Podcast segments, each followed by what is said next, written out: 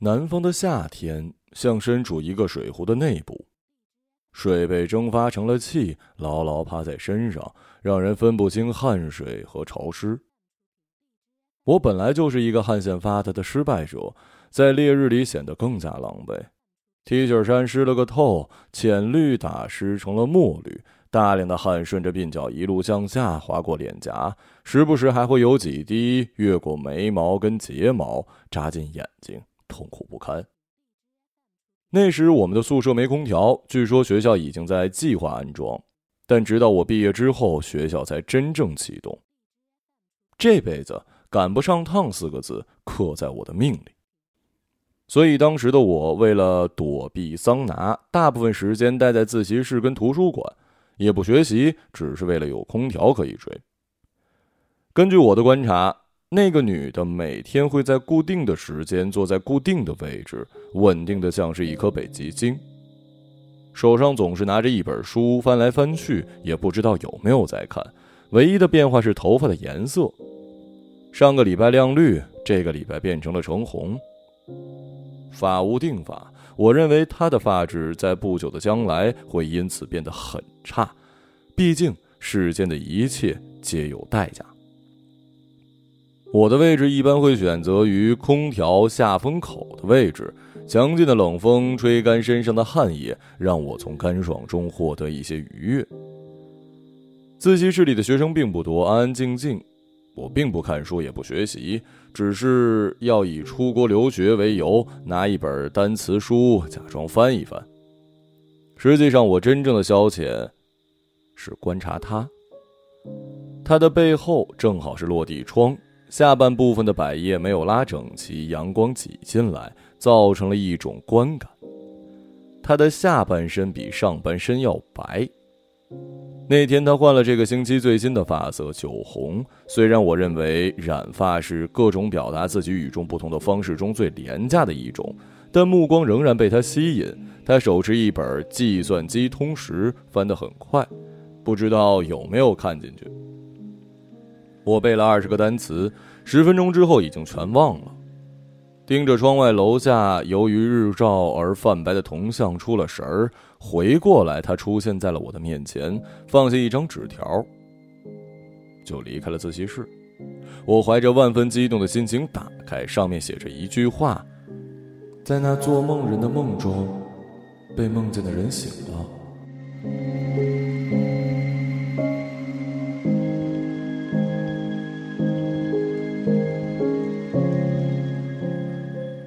合上电脑，保存好刚刚的写作成果。我来到厕所准备洗漱，因为张克给我打电话说晚上要一起吃饭。刮胡子的时候，难免照了一下镜子，看到镜子里的我，难免觉得自己可笑。此时距离我从北京回到老家已足足一个月，整整一个月的时间，我才把新小说刚写了一个小小的开头，并且难以保证不删除它。三十岁的我。颇感到流年不利呀！就在一个月前，接连黄了三四个不大不小的影视合作项目，全是分场大纲都写好，最后被退回来，理由是价值观阴暗、负能量爆棚，不符合社会主义核心价值观。某天夜里，气急败坏的我无法入睡，站在公寓狭小的窗户前，看着环路上偶尔经过的货车，审视内心。在北京混了好些年。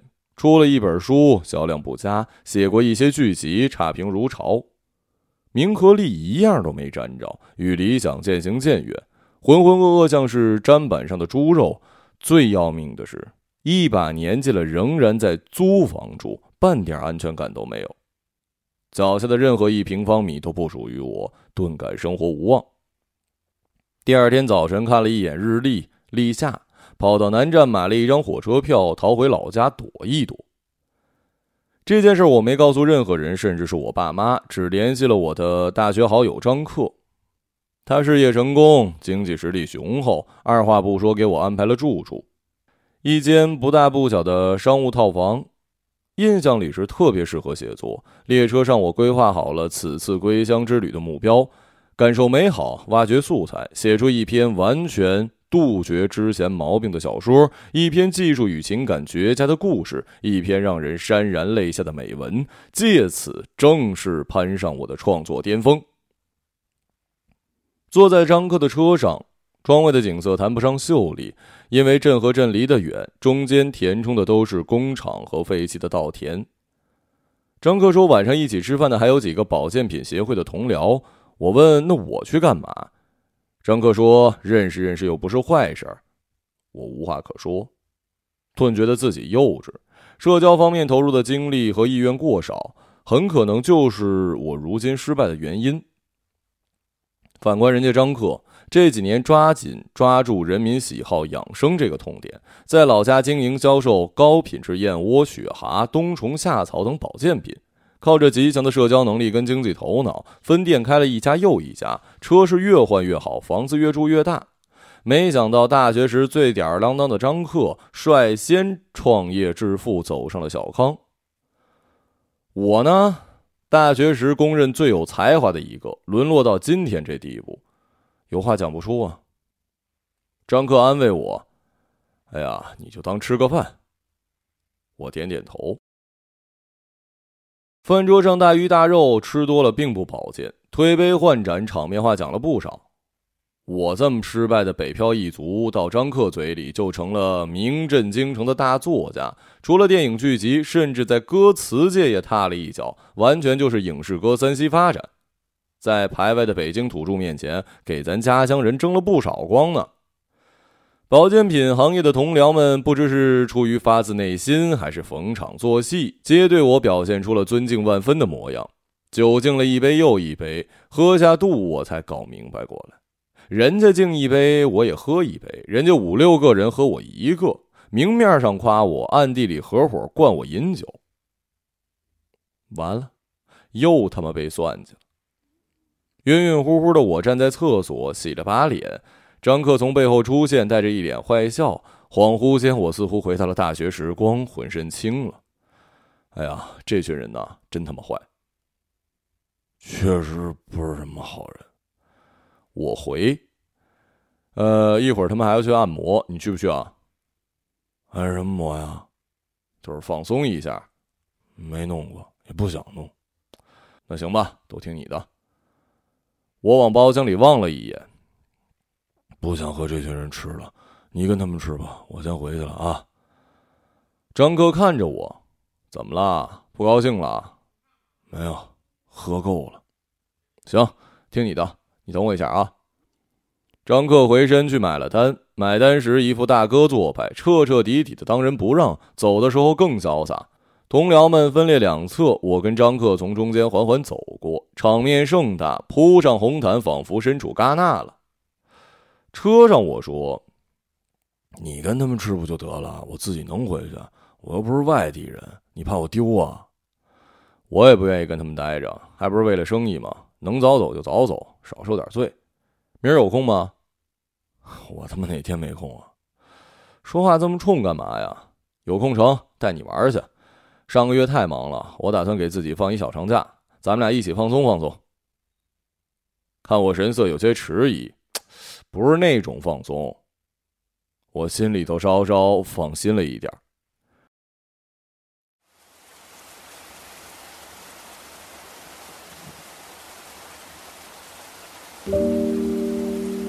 正式见面的那天，下起了瓢泼大雨，气压稍微高了一些，呼吸几下感觉通畅许多。窗户和门开着，穿堂风来来去去，湿腻感被我攒吧攒吧扔进了垃圾桶，消失了。我窝在宿舍里等了一整天，把那张纸条翻来覆去的看，一再确认背面的时间跟地点。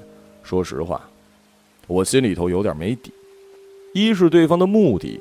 我自认为是不差，但没有达到人见人爱的地步。他如此主动，我不免怀疑啊。以及从小我就被教育，染发者极有可能是坏人。虽然我个人来说，呃，并没有这种轻微的歧视，但难免心有不安。尤其是他如此频繁的更换发色，身为学生，那么多钱哪儿来的呀？众所周知，染发要花不少呢。第二是我个人对他的感情，说不清道不明，到底几斤几两我也不知道。只不过我认为不妨碍接触一下。我呢，又是一个爱冒险的人。风暧昧的抚摸我的小腿，树阳回来了，问我在干嘛。我认真的说，等待爱情降临。树阳笑了，他总认为我不太可靠，喜欢开玩笑，但实际上我经常把实话和刻薄当成玩笑讲出去，有时候好笑，有时候不好笑。雨停之后已是夜晚，遍地水洼，分不清哪些是小溪，哪些是汪洋。我拿上了折叠伞，一脚深一脚浅地走到了三号教学楼后门的楼梯处。如今看来，年轻人缺乏拒绝诱惑的能力，极其可能跌进糖衣炮弹的陷阱。到了约定时间，晚上九时许，他准时出现，朝我走来。我心跳有点加速，没想好开场白，有些没底气。他倒是先开口了：“你为什么老看我呀？”语气直接有点冲。下一秒，感觉如果我回答令他不满意，他就要殴打我。我没多想，下意识的说：“嗯，你不喜欢被人看呐？这和我喜不喜欢被人看没关系。哦，那个你头发好看，只有头发好看？呃，别的地方就还好。”他捶我，我笑着说：“哎，开玩笑的，也不赖。你可真烦啊！我知道啊。”这个时候，教学楼的灯一层层被熄灭。如果从远处看去，大楼应像是在慢慢死去。巡逻的保安拿着一大盘钥匙，检查每一间教室。钥匙们碰撞在一起，发出生锈的叮当声。我们同时噤声。正义之师逐渐接近，我跟他藏在了楼梯的暗面。靠得近了，我的脑子里浮现出他的嘴唇贴上来的画面。放在电影里，那就是最俗套的桥段。一会儿门全锁上，我们怎么出去啊？翻出去。沉默中，警笛列车逐渐驶远，我们俩都感觉安全了。哎，你叫什么呀？我叫窦红。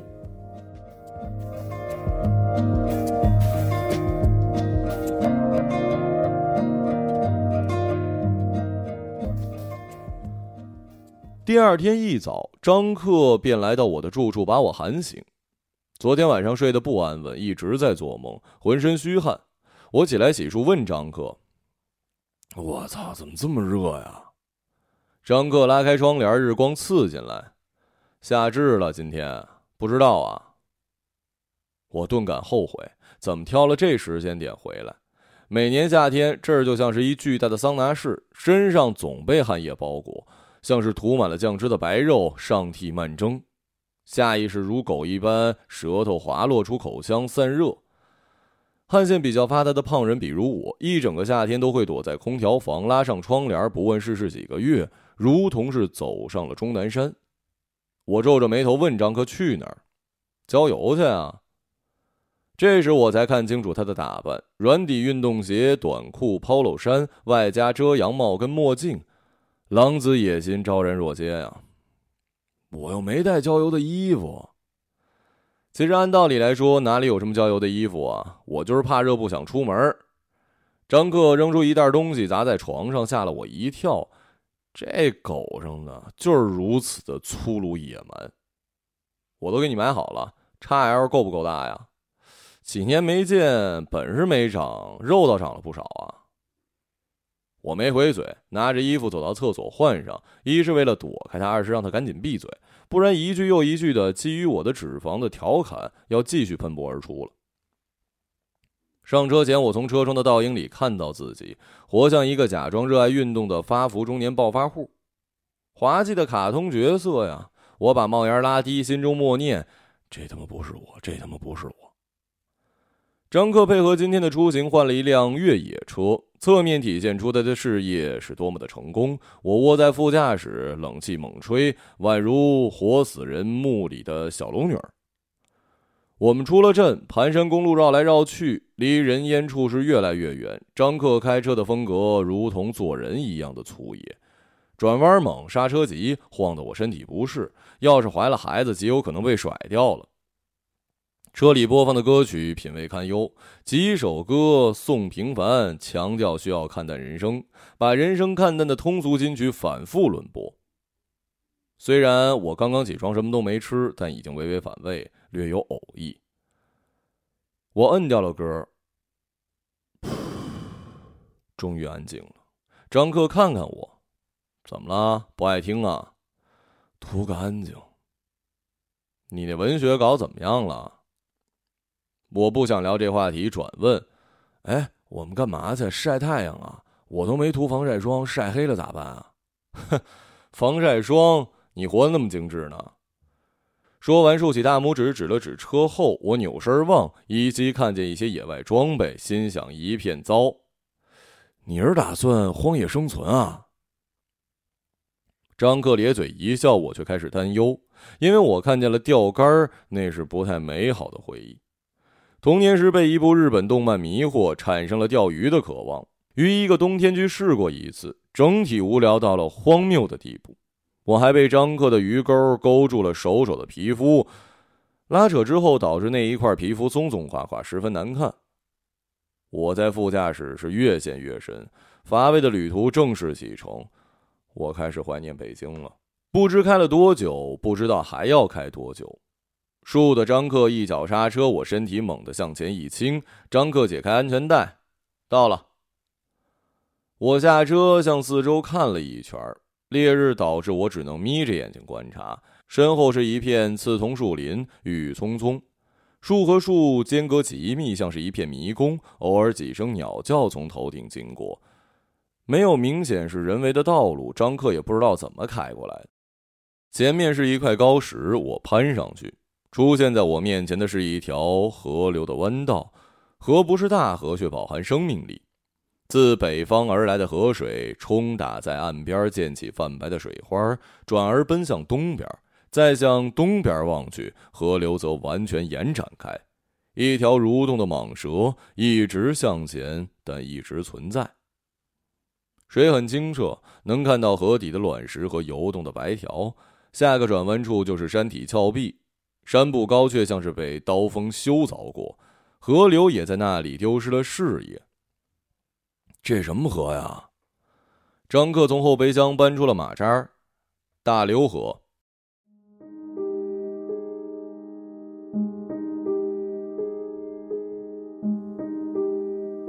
十点之后的校园人烟稀少，仿佛一座惨遭核泄漏事故之后的城镇。我牵着窦红的手走在操场的跑道上，操场早就锁门了。我们是从靠近校外的铁栅栏处翻进来的。简直像是一对鸳鸯侠盗，打破世俗的禁锢，寻求自由。不知道监控室里的保安有没有看到我们是什么表情？为什么还不来阻止？我时刻准备逃跑。窦红穿着吊带跟短裤，头发颜色没有变，这让我感到意外。他用新买的手机播放音乐，记不清的英文歌名，因为我把背的单词都给忘了。我们一边听一边抽烟。我的抽完了就抽他的，他的抽完我们也就走完了一圈儿在跑道上捡起刚刚扔掉的烟头，如果长度还算乐观，就点上继续抽。总有抽无可抽的时候。我问他：“为什么我们总是要晚上见面啊？白天你都在干嘛？白天有事要忙。什么事儿啊？国家大事。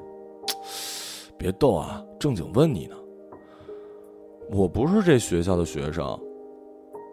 我识趣的就此打住，我也没说我是啊。我们俩一笑，从来的地方翻出去，沿着马路又走了好久。其实每天晚上都像今天这样漫无目的，但我并不觉得无聊。我们又买了两包烟跟两听汽水，坐在路边喝起来。窦红问我：“平时看书吗？”“随便看看吧。”“那就是不爱看。”我爱看书，那挺好的。人呐，应该尝试要记录自己的生活，片段的、连贯的都可以。过段时间拿出来看看。聊的前言不搭后语的呀，跟你就是要想到什么说什么才舒服呢。我尝试延续他的话题。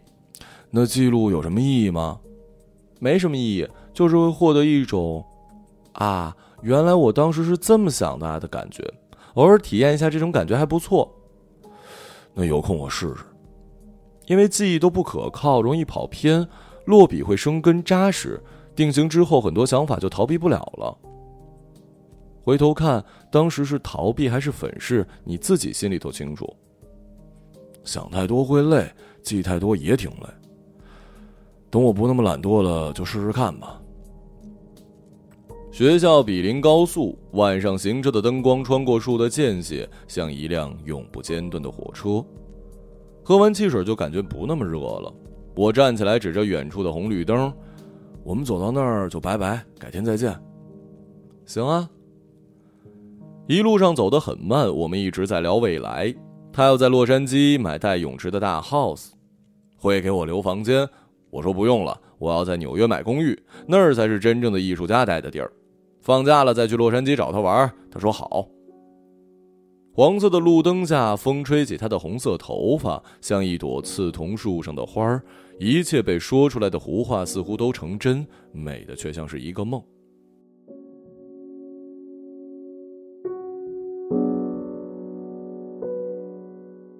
晚上的约会耗费了我大部分的精力，白天没再去上课。不过有树阳帮我答到，一切还算是太平。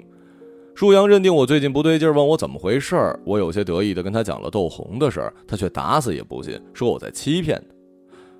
他从来就没有在学校里见过一个红头发的女孩。我又好气又好笑。你没见过不代表就没有啊，你没见过鬼，鬼也一定不存在啊。鬼就是不存在。我有必要骗你吗？你丫就是嫉妒我。树阳仍然一脸不相信，笑我要么是被这天气给热疯了，要么就是小女孩想疯了，总之是疯了，脑袋不清晰，糊涂了。我有些气急，拉着他：“哪儿啊？带你去找窦红去。”穿过白茫茫监考中的大地，暴晒让我们惨白。走进自习室。可三层楼，我们俩转遍都没有见到扎眼的红色，我泄气了。走出自习楼，坐在被晒得滚烫的铁质路边的椅子上，树阳走上来：“哎，我信你了还不行吗？干嘛呀？”我想起了什么，拍着脑袋：“他说他不是这学校的，不一定在自习室啊。我也不是每天都去，今天他不在，我没找到他，完全合情合理。”不在此处，一定在别处，但肯定有这人。我真没骗你。树阳听完我的解释，你这样就没劲了啊！转身就走了。我坐在烤架上，一盆燥热的汗水从头浇下，将我完全包裹。我要熟了，却浑然不觉，沉浸在自己的借口里。窦红不在学校，在外面的世界，外面的世界很精彩。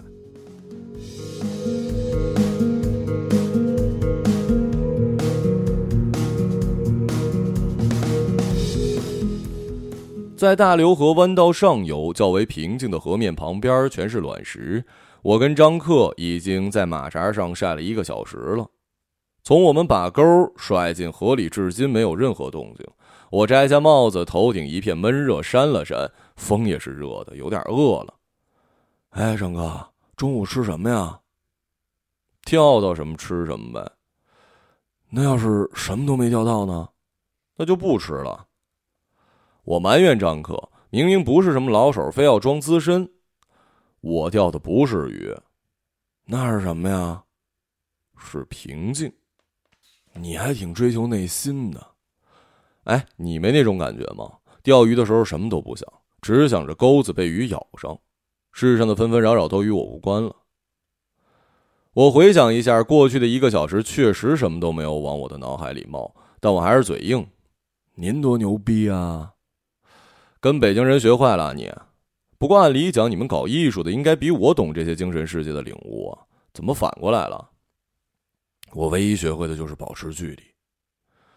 张克没听懂我在说什么，突然他的浮漂晃动，张克站起来，扎好马步，腿部肌肉紧绷，腰带动臂，提起钓竿，一只白条被狠狠的拽出了水面，细看眼神儿应该有一些惊恐。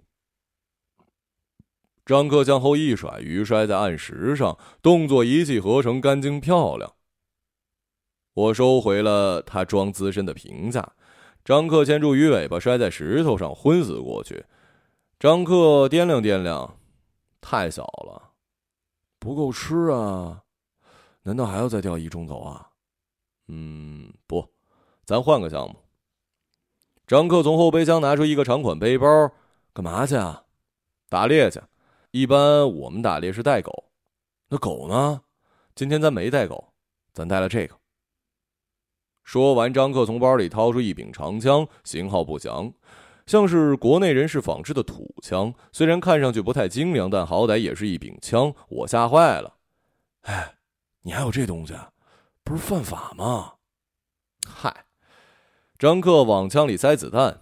咱这地方小，什么法不法的？而且我又不是拿来打人、打小动物。你可别入狱了。还挺关心我。放心吧，我出不了事儿。公安局长，我小舅，那就好。提着枪，我们俩沿着河上游往山谷方向走。我没什么参与感，不过我也不想参与。腿发酸，浑身是汗，像走在一口小火慢煎的平底锅，喘不过气，想躺下，但是现实驱动我只能走下去，一如我人生的缩影。途中，张克指着河跟我说：“这河挺有意思，你知道吗？你沿着河一直往前走。”会回到开头？不可能吧？河总有个方向，一圈是个圆儿，那他妈不是一死湖了？怎么还流啊？怎么流的我不知道，但总会流。你要是不信，咱可以走走，很多人都走过，最后都回来了。可能是准头不好使，迷路了吧？你总是特自信。我相信科学。我们沿着河走进了树林，穿过一株又一株的刺桐，尽头却变成了一片竹林。幻觉中有风吹的竹叶簌簌作响，仿佛活的，连我都凉爽了不少。炼狱中的一线天呐！我紧接着刚才的话继续说：“迷宫也有出口，绕来绕去出不去，就不是迷宫了。”张克竖起食指让我闭嘴，我收声。张克突然举起枪，我的四点钟方向一扭头，一个黑色的庞然大物，我惊诧的连呼吸都不敢了。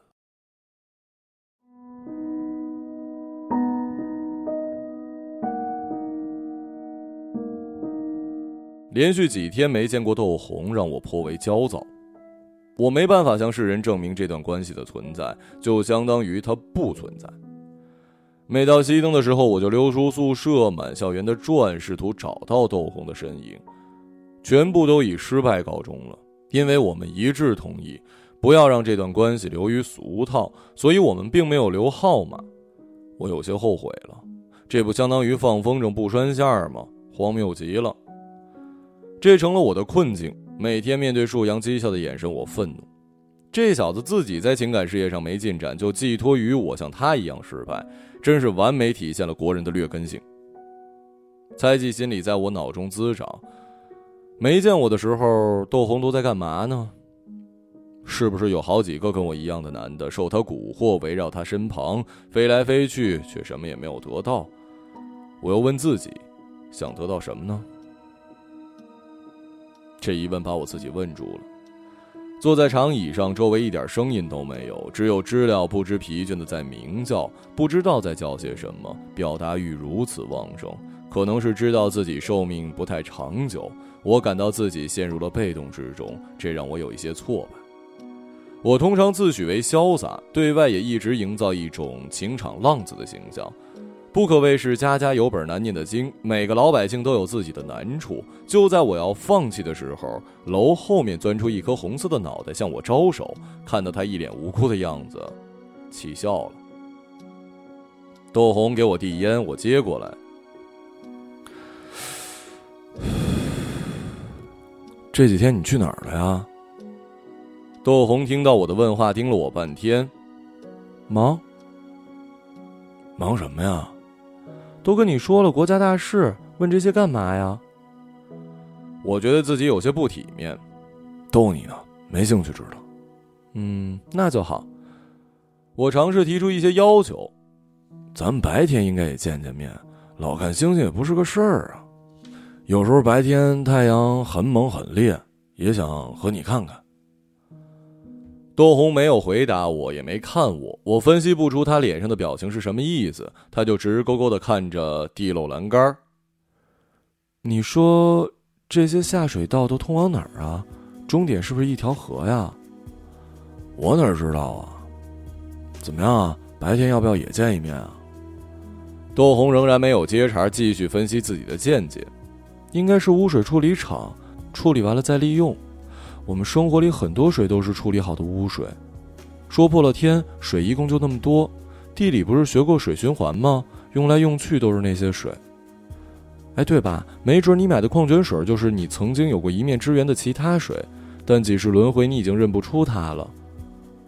我认不认得出我不知道，我只知道我已经听不懂他在说什么。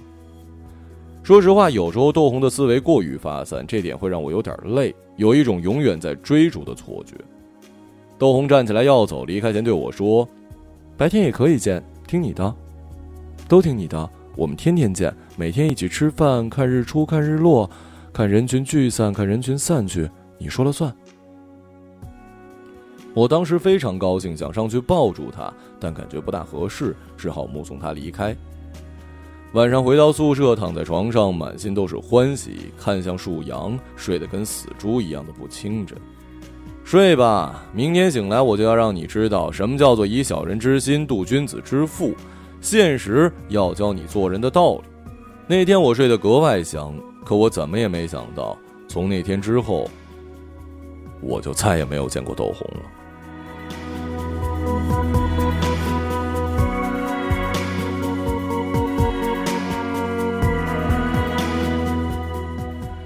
我示意张克千万不要开枪。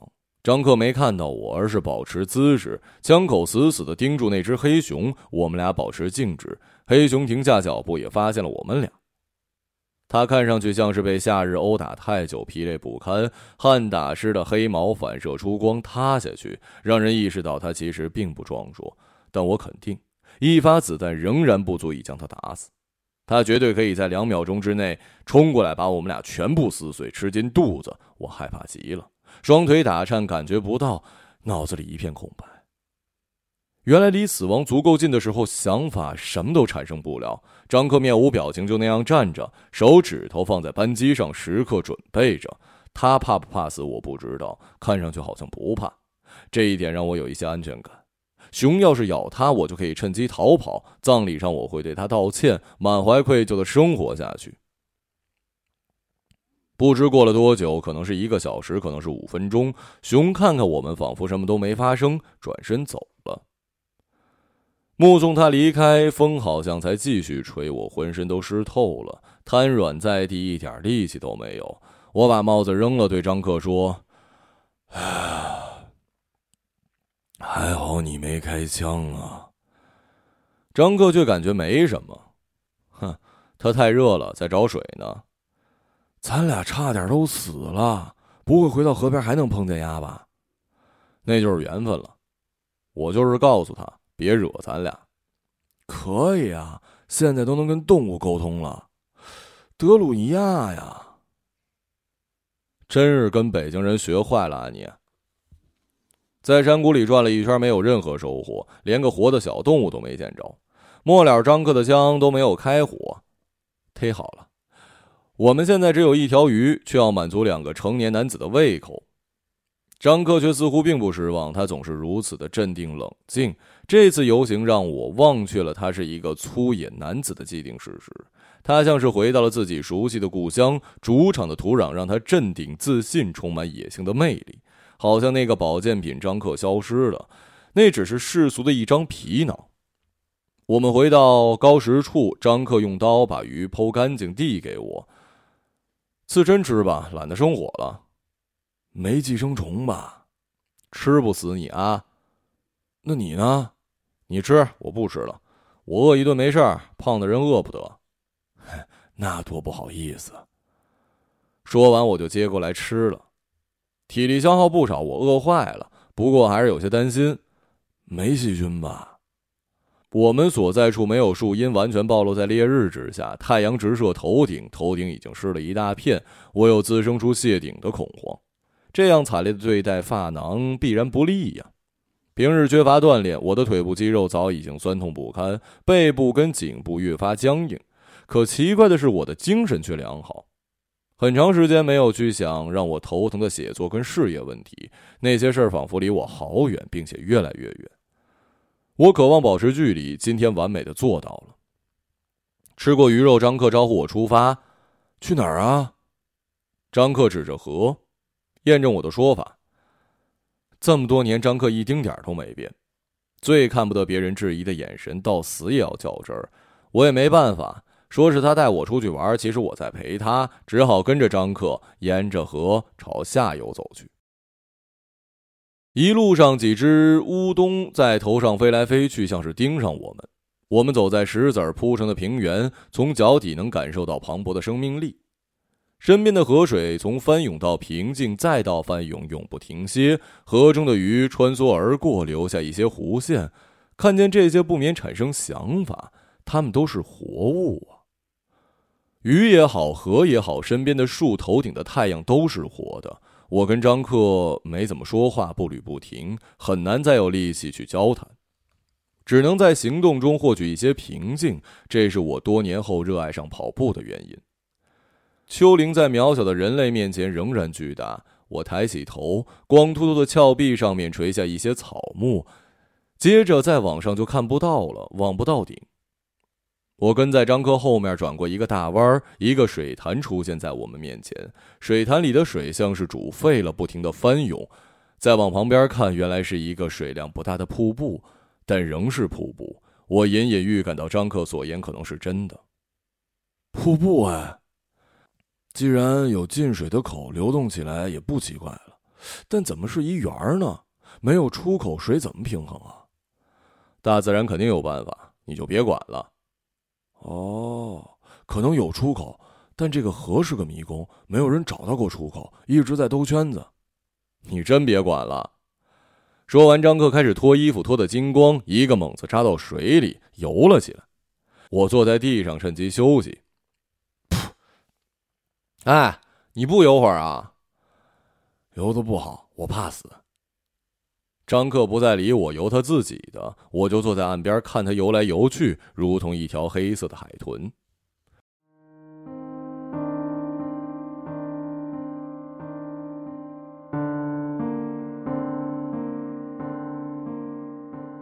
几天没见到窦红，我心里开始崩溃。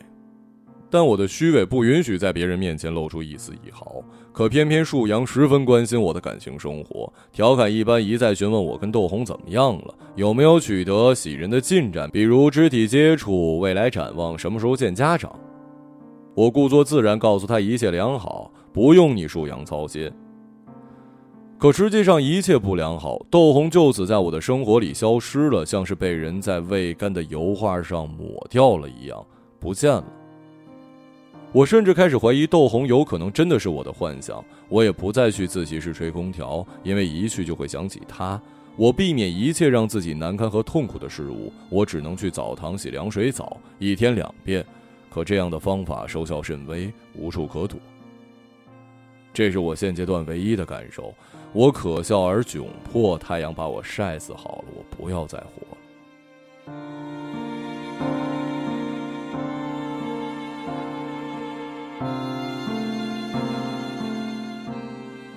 张克从水里走出来，没有毛巾，只能等身上的水风干。于是这段时间，我只能面对他的裸体。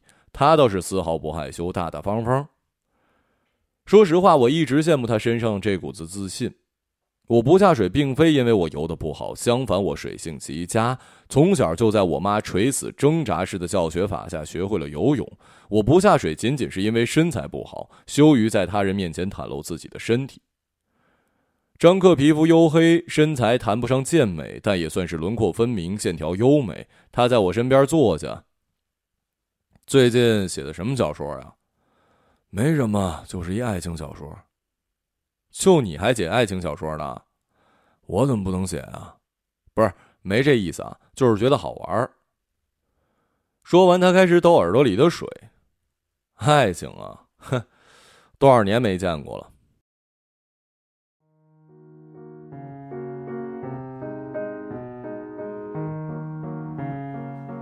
树阳经常在宿舍里看书，这个人一天不消失，我心里头就是扎了一根刺，因为他偶尔会从书后面探出一只眼睛观察我的状态，这让我十分不悦。虽然只有一只眼，但我仍然能从中感到调侃。我回以怒视，他却没有受到影响，反而发出一阵愚蠢的笑，眼睛缩了回去，这让我更加恼火。于是大部分时间我并不待在宿舍，也不上课，单纯出去转悠。外面的世界很精彩，可以中和我的愤怒跟忧伤。从白天转悠到晚上，到了晚上就找一些认识但是不熟的人喝酒，什么酒都喝，一切以喝醉为目的，不知生死，不分黑白，活在梦里，不要醒来，这是我的愿望。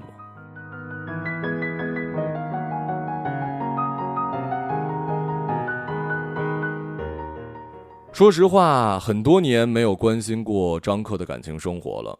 现在的年纪，这爱情都不是什么大事儿。张克突然聊了起来，我也只好问：“你就没再找啊？”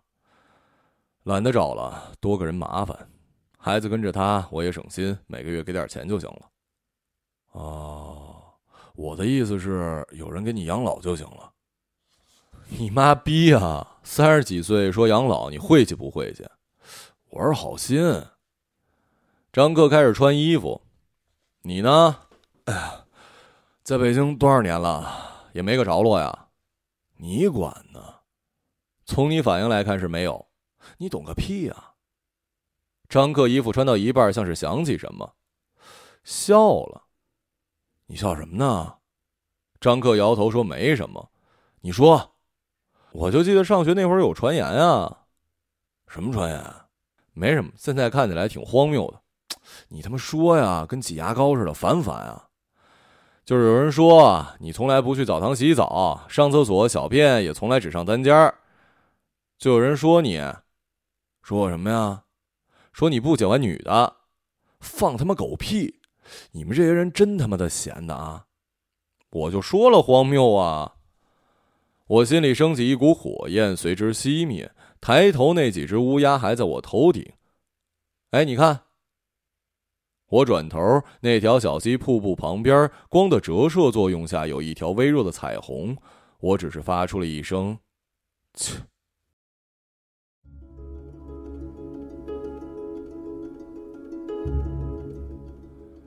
又跟外联部的书记们喝了一顿。说实话，我真的一点都不喜欢他们，甚至有点讨厌。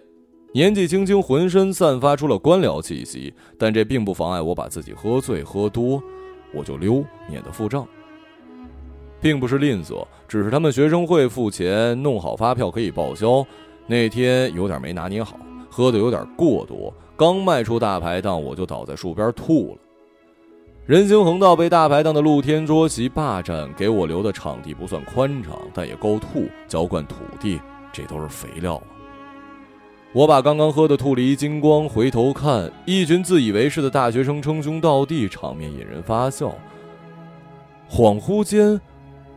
抬头，前面的桌上坐了一女的，长得跟窦红一模一样，不过头发是黑的。我惊诧。漫长日子里的委屈好像找到了目标，我胆子大极了，上前抓住她的手。她回头看见我，脸上有点惊讶。我把她拽出来：“是你吗？”她如同那天一样，只是看着我不回答。眩晕中，我打量她。黑头发的他极其普通，若不是我眼尖，定然是发现不了他。就在那一个瞬间，我对他所有的兴趣都消失了，和产生兴趣时一样的迅速。我突然明白，我们这些人对于与众不同的看法只是自我幻想。延伸来说，我们肤浅而自恋地认为我们对世界如何重要，世界势必要给我一个答案。我放开他，他就走了。回到桌上，没再看我，如同一切没发生。到最后，我也不知道他究竟是不是窦红。不过，我确确实实没再见过之前那个他，那个让我念念不忘、魂牵梦绕的窦红。我晃晃荡荡往回走，路好漫长，夏天也好漫长。怎么会这么漫长？怎么会他妈的这么漫长？回到宿舍，树阳还在看书。我好像找到了攻击目标，对他说：“看书，看书，看书，看书有个屁用！”树阳把书合上，莽夫。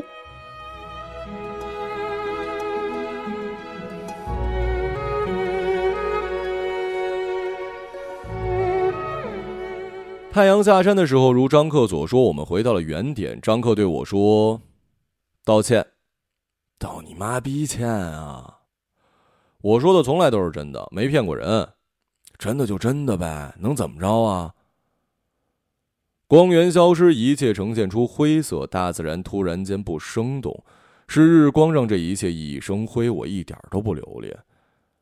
我从出生就这般绝情，让张克赶紧上车，我要回去，回到现代都市的拥抱。在盘山路上绕来绕去，我累极了，缓缓睡去，做了一个好长好长的梦，梦见我今天在房间里待了一整天，躺在软绵宽广的席梦思床上看天花板，没有踏出房门一步，什么都没干，什么都没发生，什么都没想起，舒服极了。醒过来时已到住处，张克扔下我就走了。我赶紧换上自己的衣服，躺在床上阅读起自己写的小说。毛病依旧多，情节单薄，人物苍白，动机莫名其妙，缺乏真实质感的美。汉语词汇匮乏，主旨不清晰，发展不合理，糟糕透了。我把电脑合上，张克打来电话，说他一天没吃东西，饿死了，问我要不要去吃烧烤。我说好啊，吃完我就开始减肥了。张克笑了。那天的结尾就是这样。那天之后，那篇小说一直躺在电脑里，我再也没有打开过，被我遗忘在硬盘的角落。我在酒劲的作用之下变得十分大胆，继续得意洋洋的对树阳嘲讽：“你写的小说我看过，对，你没猜错，就是我他妈偷看的。这么说吧。”俩字儿，没劲。看完我才知道，怪不得你不好意思拿给别人看。树阳脸色越发难看，看着我：“你他妈今天喝多了抽风是吧？”我看见终于戳到他的痛处，颇有得意。怎么了？听不了实话呀？真的，要我说，你就混个毕业证，到银行柜台数钱最好。别弄那些需要才华的东西。舒阳转头不再继续看我，你他妈懂个屁！有本事你写。我要完全击垮他，让他对一切无所谓，让他讥笑我的爱情。我要让他知道一切皆有代价。写就写。我拿起桌上的纸跟笔，看着树阳，思索片刻，一个讽刺故事的轮廓浮现在我脑海。一个注定失败的作家，仓皇逃回故乡，妄想在那儿写出一篇让自己满意的作品。